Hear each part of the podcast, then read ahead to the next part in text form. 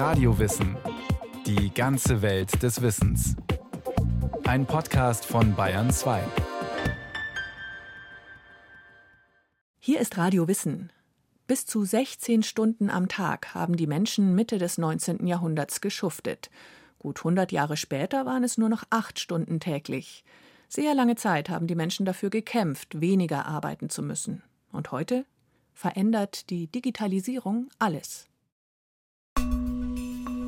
Berlin, den 15. November 1918. An den Vollzugsausschuss. Es ist nur eine Seite Papier, eng mit Schreibmaschine bedruckt. Aber es sollte das Leben von Millionen Menschen verändern.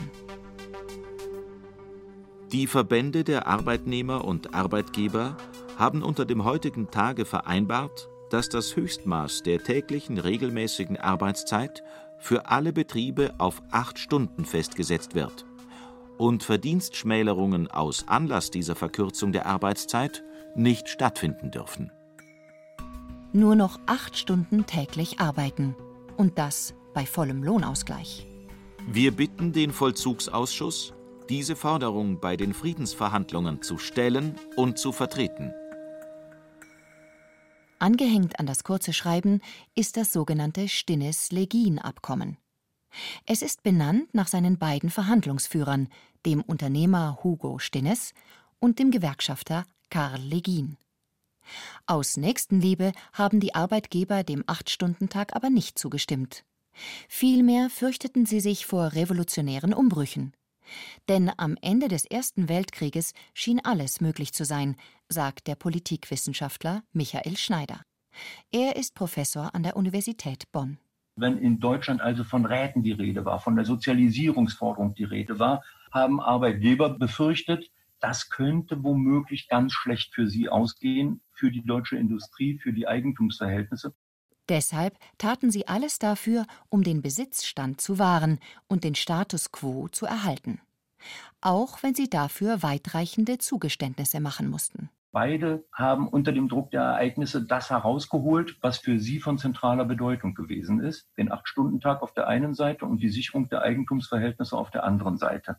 Es war eine große Errungenschaft für die Arbeiterinnen und Arbeiter.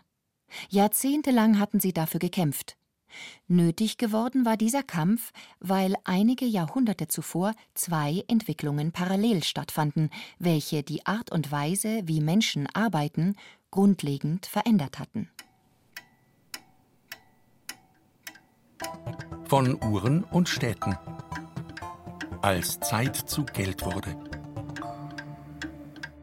In früheren Zeiten hatten sich die Menschen nach dem Stand der Sonne gerichtet, um die Tageszeit zu bestimmen. Um das Jahr 1300 kommen die ersten mechanischen Uhren auf, sagt der Historiker Thomas Ertl. Er ist Professor an der Freien Universität Berlin. Und nun ist es zum ersten Mal möglich, die Zeit genau über den Tag hinweg zu messen. Damit lässt sich auch die Zeit, die jemand arbeitet, exakt bestimmen. Parallel dazu beginnt eine andere Entwicklung. Immer mehr Menschen ziehen in die Städte. In der gleichen Zeit, seit dem hohen Mittelalter, befinden wir uns in einer wirtschaftlichen Expansionsphase. Es beginnt in Europa ein Prozess der Urbanisierung und der Diversifizierung im Arbeitsleben. Bis dahin hatten die Menschen das meiste, was zum Leben nötig war, in der Familie selbst hergestellt. Tagsüber ackerten sie auf dem Feld, abends erledigten sie noch Handarbeiten. Oft gab es Knechte und Mägde, die in der Familie mitarbeiteten und dafür Kost und Logis bekamen. In den Städten löst sich dieses traditionelle Gefüge langsam auf. Es entstehen Handwerksbetriebe. Die Aufträge kommen oft von den Städten selbst. Stadtmauern, Straßen, Abwasserkanäle. Die Betriebe beschäftigen dafür bald Lehrlinge und Gesellen. Damit kommt eine neue Form der Arbeitsorganisation ins Spiel, die Lohnarbeit. So selbstverständlich uns das heute erscheint, so neu war sie damals. Ein Mitarbeiter, eine Mitarbeiterin bekommt eine vereinbarte Summe Geld für eine festgelegte Anzahl von Stunden. Als technische Unterstützung hängen Uhren an Rathäusern, an Türmen. Auf die Art und Weise wird die Tageszeit nun normiert und ist für alle erkennbar. Das, was im Mittelalter ganz allmählich beginnt, breitet sich mit Beginn der Industrialisierung immer weiter aus. Von Fabriken und Maschinen. Arbeitskraft als Massenware. In Bayern entstehen die ersten Fabriken ab den 1820er Jahren. Zunächst in Nürnberg, wo mit Hilfe von Maschinen Textilien hergestellt werden. In Augsburg gründen sich bald Unternehmen, die Metall verarbeiten.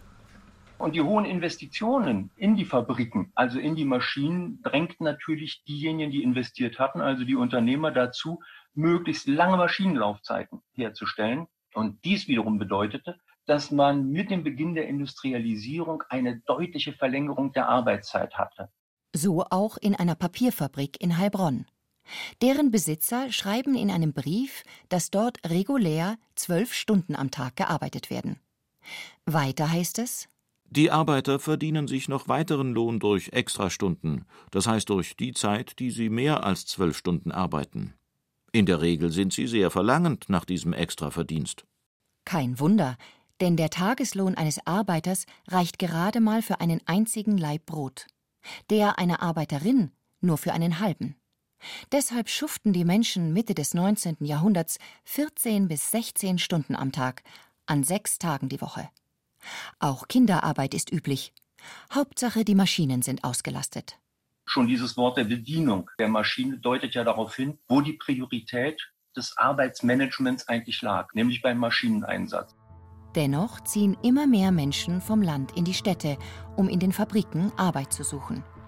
Grund sind unter anderem mehrere Missernten Mitte des 19. Jahrhunderts und ein starkes Wachstum der Bevölkerung. Die Zahl der Arbeiterinnen und Arbeiter wächst. Bald setzen die Fabrikbesitzer Stechuhren ein. Die heißen damals passenderweise Arbeiterkontrollapparate. In Meyers großem Konversationslexikon von 1897 heißt es um Arbeiter bezüglich des Anfangs und Endes bzw. der Dauer ihres Arbeitstages zu kontrollieren, sind Arbeiterkontrollapparate angegeben worden. Prekäre Arbeitsbedingungen Hungersnöte, allgemeine politische Unzufriedenheit. Das alles führt Ende der 1840er Jahre zu revolutionären Unruhen in Europa. Kampf um den Acht-Stunden-Tag. Die Arbeiterinnen und Arbeiter beginnen sich zu verbünden. Ihr Ziel ist, gemeinsam bessere Bedingungen auszuhandeln. Die ersten Gewerkschaften sind 1848 im Umfeld der Revolution gegründet worden. Das waren die Zigarrenarbeiter und die Buchdrucker. Die Verbände sind ganz schnell wieder verboten worden in den 50er Jahren, aber dann in den 1860er Jahren gab es einen Boom von Gewerkschaftsgründungen. Das waren anfangs noch sehr kleine, lokal tätige Arbeitervereine. Aber sie fingen an, kollektiv die Arbeitsbedingungen zu regeln. Mit Erfolg. Die Arbeitszeit wird in den folgenden Jahren kürzer. Insgesamt verbessert sich die Situation der Arbeiterinnen und Arbeiter, auch weil andere gesellschaftliche Gruppen ihre Forderungen mittragen. Viele Geistliche prangern die menschenunwürdigen Bedingungen an.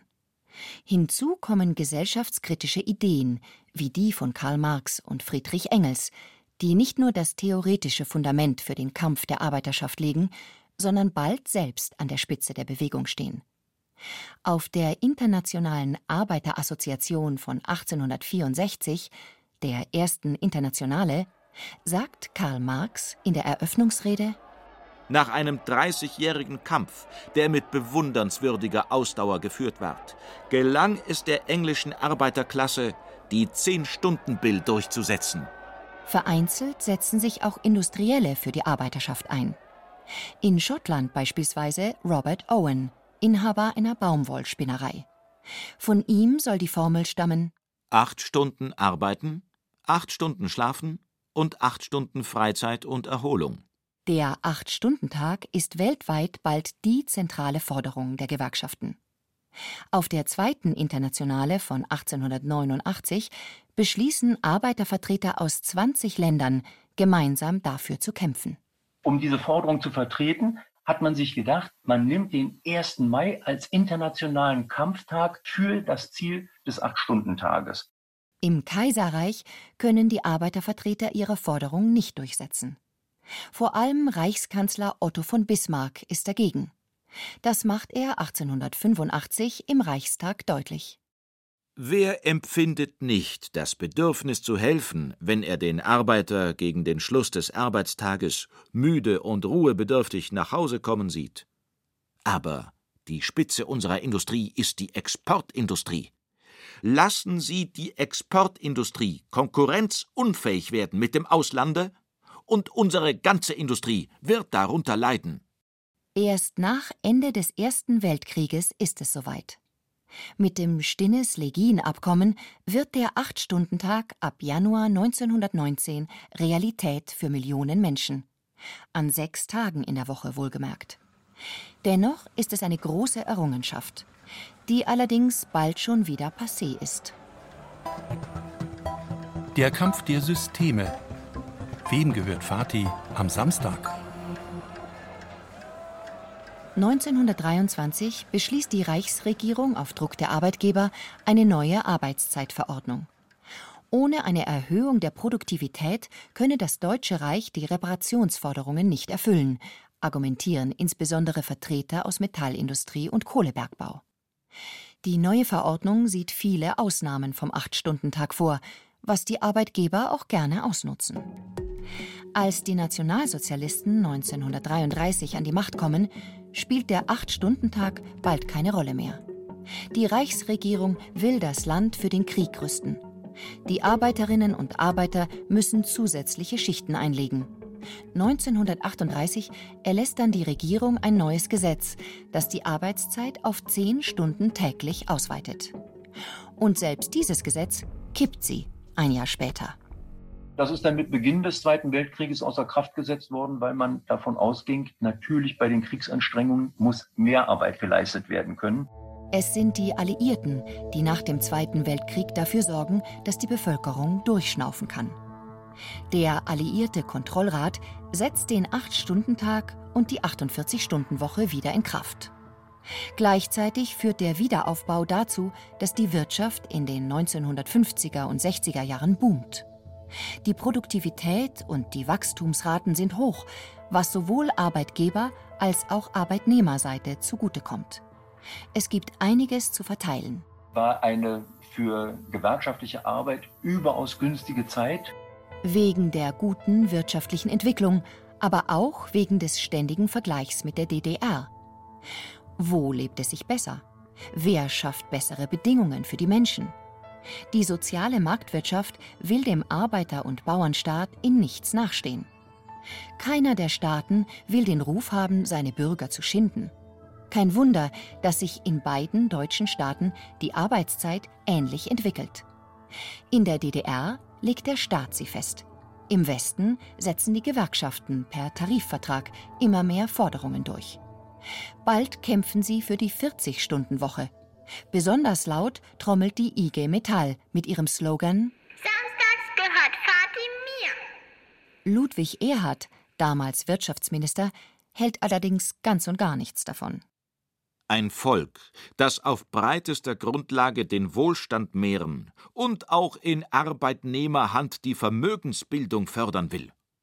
Ein Volk, das, um auf dem Weltmarkt wettbewerbsfähig zu bleiben, ständig hohe Investitionen vornehmen muss.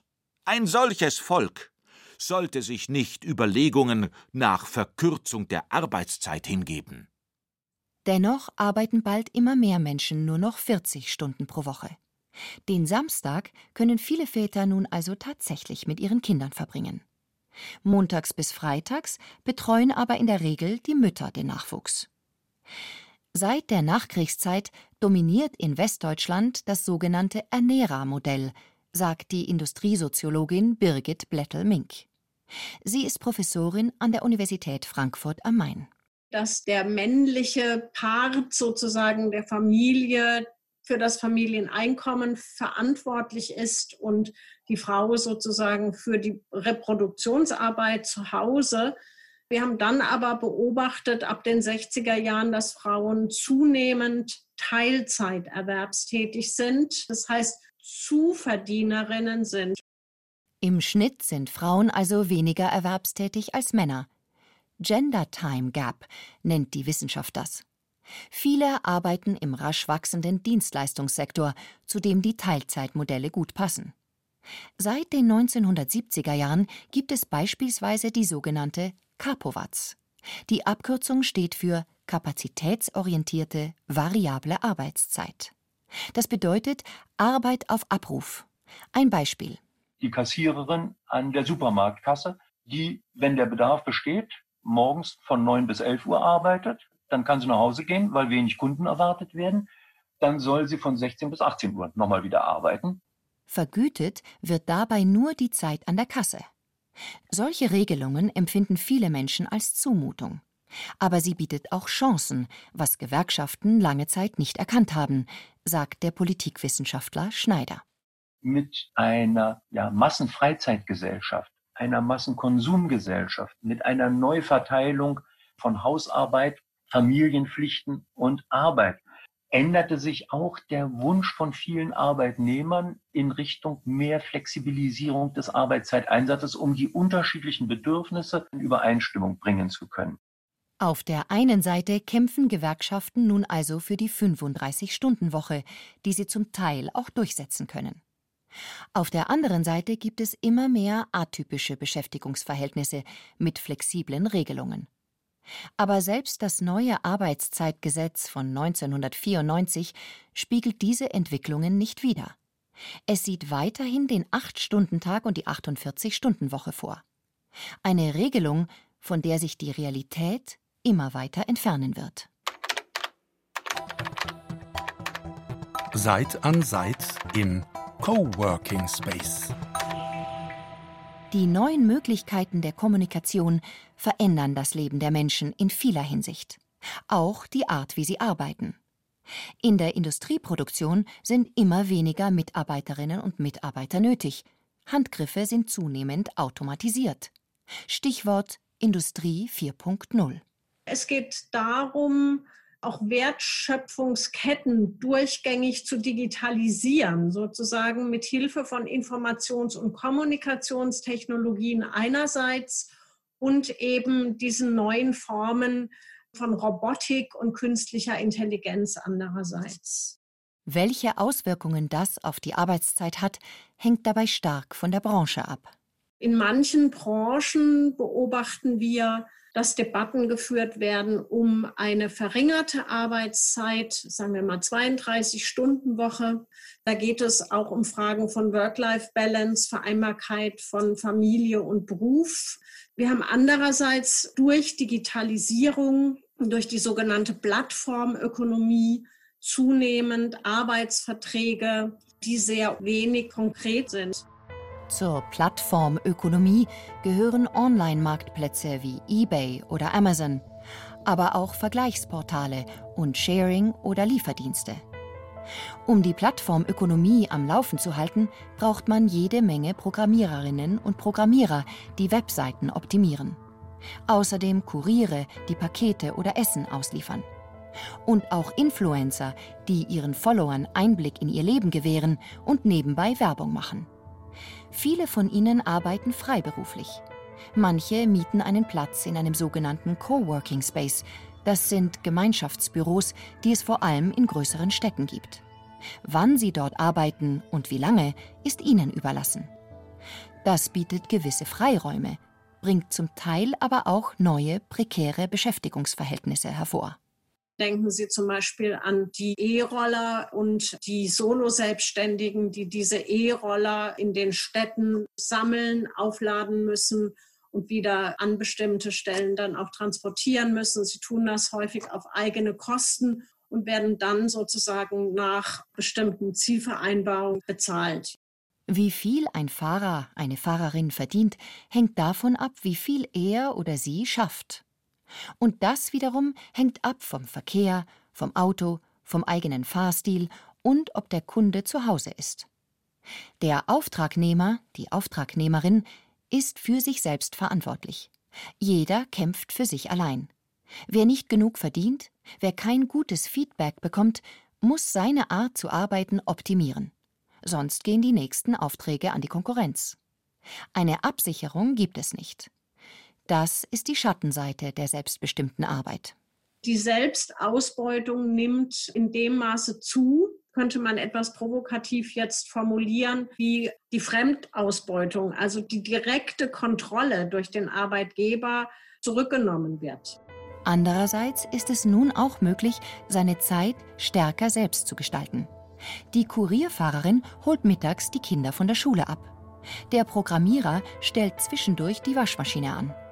Und die Influencerin probiert für sich Kochrezepte, die sie vielleicht auch ihren Followern vorstellen wird. Arbeit und Privates verschwimmen zunehmend. Die Corona-Pandemie hat dieser Art zu arbeiten einen weiteren Schub gegeben. Zu Hause Mails beantworten und gleichzeitig die Kinder zum Lernen animieren. Oder Gemüse schnippeln und dabei telefonisch Termine abstimmen. Wie viele Stunden man für was gebraucht hat, lässt sich am Ende des Tages gar nicht mehr genau sagen.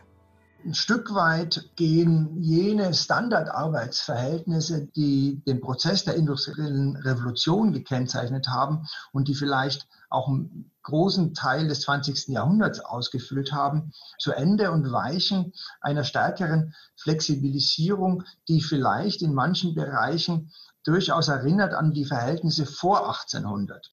Nur, dass wir heute nicht mehr von Heimarbeit sprechen, sondern im Homeoffice sind. Die Zukunft. Wie könnte es weitergehen? Machen wir künftig keinen Unterschied mehr zwischen Erwerbs- und Hausarbeit? Oder grenzen wir die Arbeitszeit wieder stärker ab? Vielleicht nicht per Stechuhr, sondern mit Hilfe einer Smartwatch, die uns signalisiert, dass jetzt Zeit für vier Stunden Erholung ist oder auch für sechs oder acht Stunden. Viele Wissenschaftler in früheren Jahrhunderten sind davon ausgegangen, dass wir in Zukunft sehr viel weniger arbeiten. In der Mitte des 19. Jahrhunderts betrug die Arbeitswoche durchschnittlich 60 Stunden. Heute beträgt sie durchschnittlich 30 Stunden. Ob das nun aber sich in diese Richtung weiterentwickelt und hinführt zu einer Arbeitswoche von 15 Stunden, das kann wohl derzeit niemand wirklich prognostizieren. Vielleicht spielt die konkrete Anzahl an Stunden aber auch immer weniger eine Rolle, weil Arbeit und Privates sich kaum noch trennen lassen. Die Geschichte der Arbeitszeit wäre dann an ihr Ende gekommen oder müsste ein neues Kapitel aufschlagen.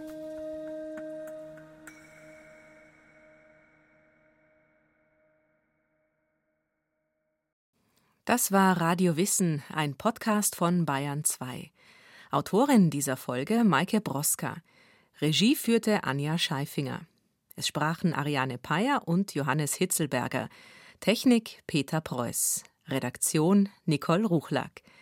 Wenn Sie keine Folge mehr verpassen wollen, abonnieren Sie Radio Wissen unter bayern2.de slash podcast und überall, wo es Podcasts gibt.